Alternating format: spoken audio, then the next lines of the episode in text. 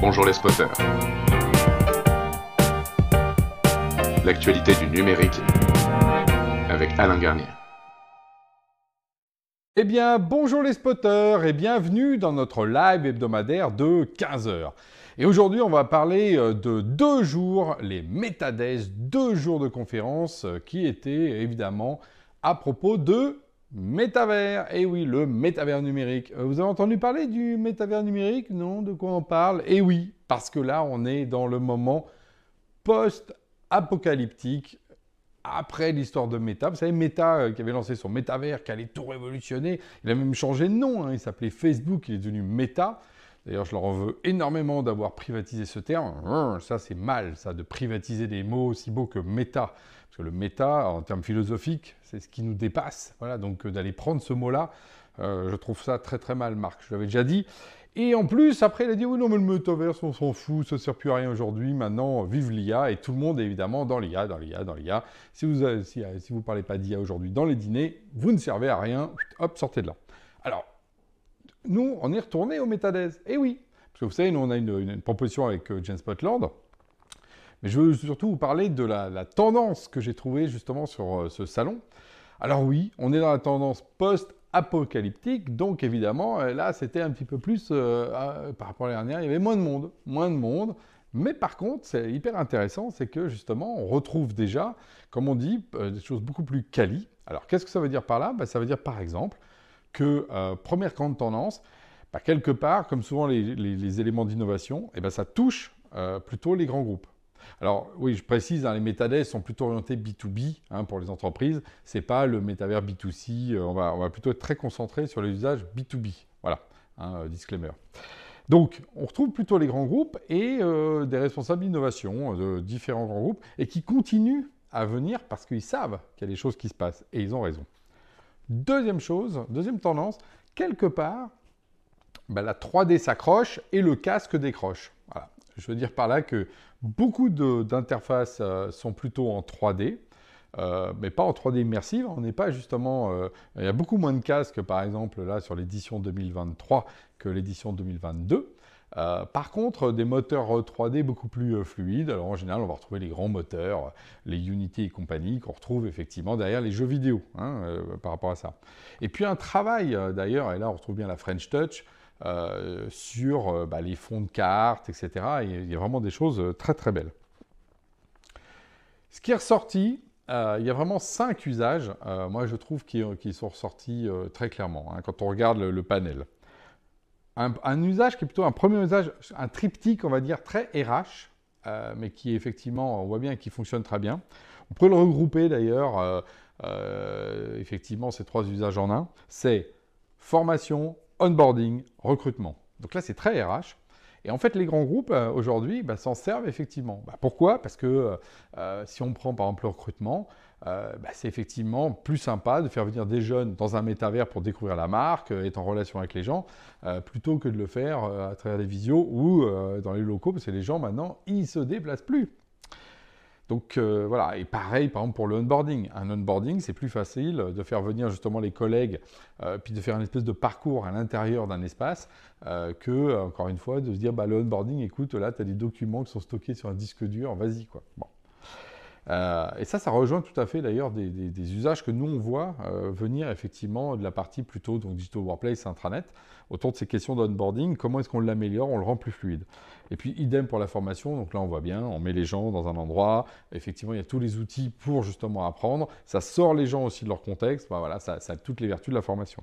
Donc là, le triptyque RH, euh, trois usages, effectivement qu'on pourrait ramener sous un, c'est RH métavers.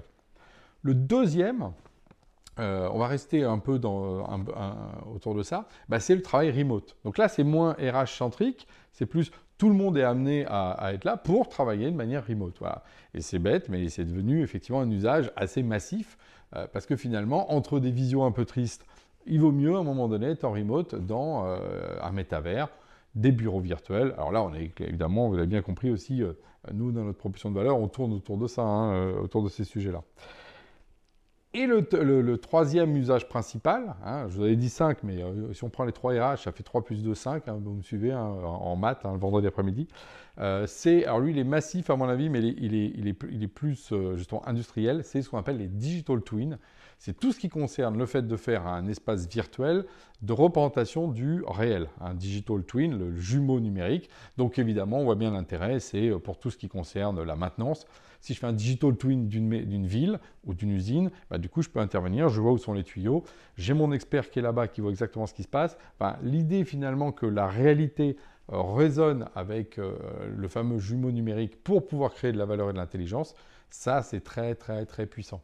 On a ça aussi en médecine, évidemment, euh, par rapport à la question du corps. Hein. Si on me scanne du sol au plafond, je peux avoir mon digital twin. Euh, et donc, par exemple, on peut voir ce qui se passerait si, par exemple, on me fait des trucs dans, le corps. Vous voyez, il y a tout un, travail à travers de cette idée de qu'est-ce que ça veut dire de, finalement, créer de la simulation sur le réel. Donc, ça donne effectivement trois grands, hein, je rappelle, RH, hein. Work, Future Work, comme on dit, et tout ce qui est digital twin. Voilà les trois grandes familles. Et ce qui est intéressant, c'est tous les petits trucs qu'il y avait autour, euh, qui étaient un peu anecdotiques, bah oui, ça, c'est pour ça que les usages ne sont pas mainstream.